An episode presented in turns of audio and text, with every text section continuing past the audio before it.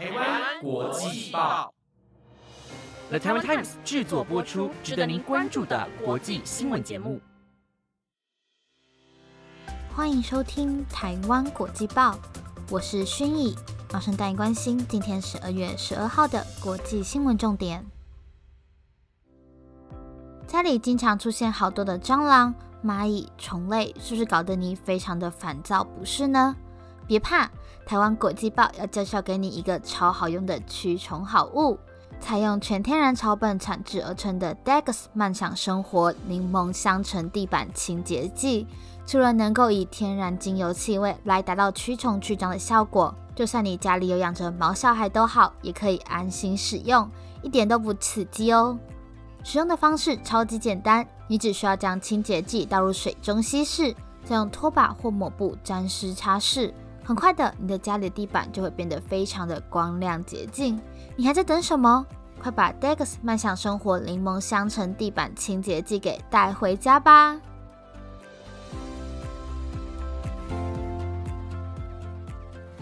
！Hello，各位听众晚安。今天要带你来关心的国际新闻重点有。伊朗开始处死抗议民众，人权组织担心会展开大屠杀。火风火山又爆发，瓜地马拉最大的国内机场被迫关闭。英国护理长不满加薪幅度，工会在一百零六年后将首次罢工。日本否认用 AI 影响国内舆论，以及岸信夫不再参选下届众议员，宣布即将退出日本政坛。如果您对以上新闻感兴趣，想了解更多的新闻内容，那就请继续收听下去吧。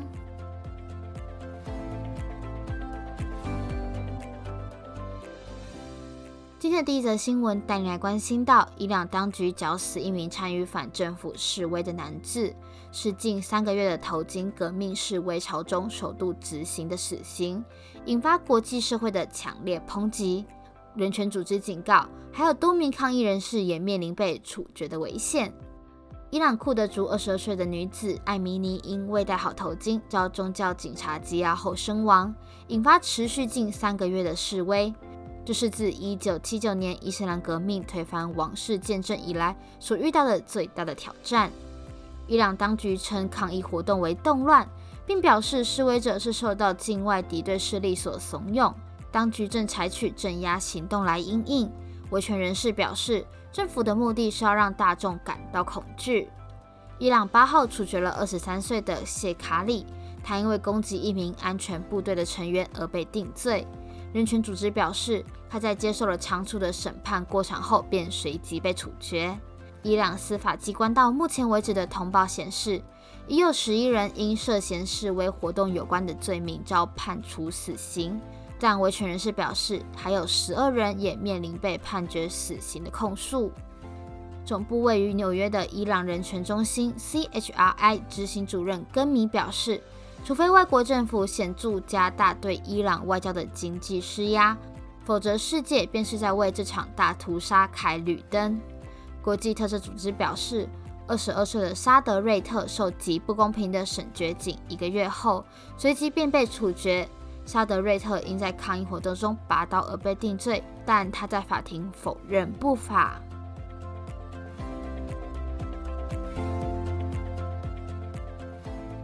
接下来这则新闻带您来了解到，瓜地马拉火风火山再次喷发出岩浆及火山灰，迫使首都瓜地马拉市当局今天关闭国内最大的机场和一条主要公路。火风火山从昨晚到今晨一夜之间轰隆作响，喷出的岩浆直流而下，火山灰也窜向天际有两公里之高，并被风吹到三十五公里外的瓜地马拉市。民航总局透过声明表示，瓜地马拉市以南六公里处的拉奥罗拉国际机场于上午暂时关闭，因为机场跑道附近有许多的火山灰。另外，公路局查当局发言人艾奎诺指出，作为防御措施，一条连接瓜地马拉南部和中部的公路也被关闭。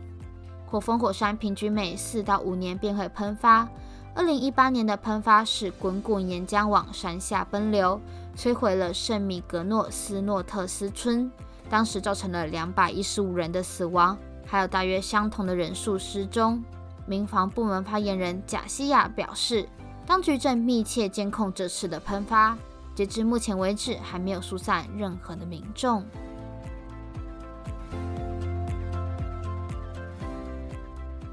接下来这则新闻带你来了解到，英国护理师在这周准备举行工会皇家护理学院的罢工，这是工会在一百零六年以来第一次的罢工。工会成员坚称这是不得已而为之的最后手段。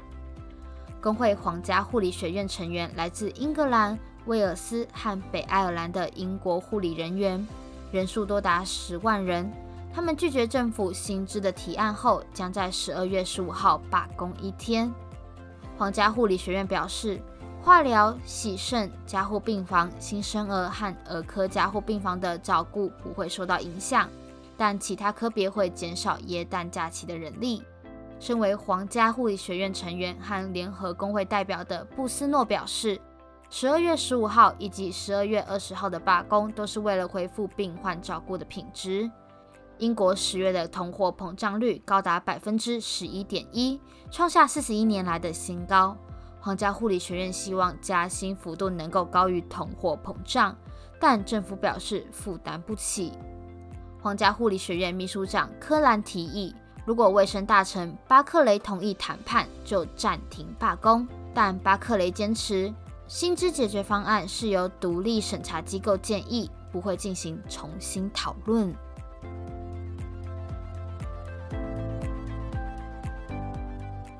接下来这则新闻带你来了解到，日本政府为了因应放出假新闻的资讯站，将在防卫省情报本部等加强营应。有日媒报道，日本政府已着手运用人工智慧 AI 技术诱导国内舆论，但防卫省明确否认。俄罗斯在侵略乌克兰期间，使用人工智慧技术所制造的声位技术 Deepfake 影片备受关注。日本防卫省今年四月新成立的全球战略情报官，便负责分析利用社群媒体发讯的讯息真伪及意图，以防止有人利用假新闻引导舆论。防卫省为了更进一步加强应应假新闻，正研议建立应应资讯站的体制及加强对外的发讯。此外，也考虑与防卫省的情报本部为主，善用 AI 主动收集及分析已公开的资讯等。预料加强应应资讯战一事，将写入即将修订的国家安全保障战略等安保三文件。部分日媒报道，防卫省已经着手使用人工智慧技术进行诱导国内舆论的工作。对此，防卫省今天否认有此事。防卫省表示，这完全不是事实。防卫省绝不可能去做将国内舆论诱导到特定方向的事。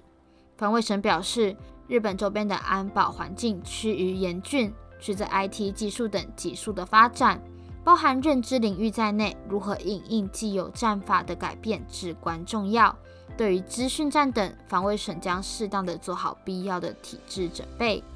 日本富士电视台日前报道，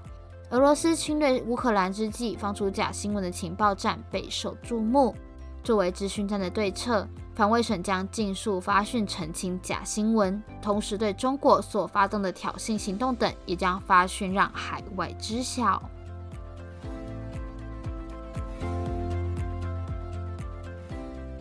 今天的最后一则新闻带您来关心到日本已故前首相安倍晋三的胞弟，也是目前担任着日本众议员一职的岸信夫，今天向相关人员透露。下届众议院选举将不出马参选，这意味他将在不久后正式退出日本政坛。值得一提的是，岸信夫曾经是日本的防卫大臣，目前还是首相的辅佐官。但六十三岁高龄的他，因为健康状况不佳的缘故，想要有更多的时间专心静养，因而做出退出政坛、不再参选的决定。而说到岸信夫的病情，岸信夫早在岸田内阁在今年八月改组时就卸下了防卫相职务，而他现任的主因之一正是与身体健康有关。由于卸任的时机正是安倍晋三过世后不久，时机还是相当的敏感，岸田便在以延揽他担任首相辅佐官的职位，负责国家的安全保障问题。根据日媒报道。岸信夫昨天在选区山口县岩国市出席一场后援会的干部会议中透露，他的接班人将会是他的长子岸信千世，并希望庄脚可以支持他的长子出马。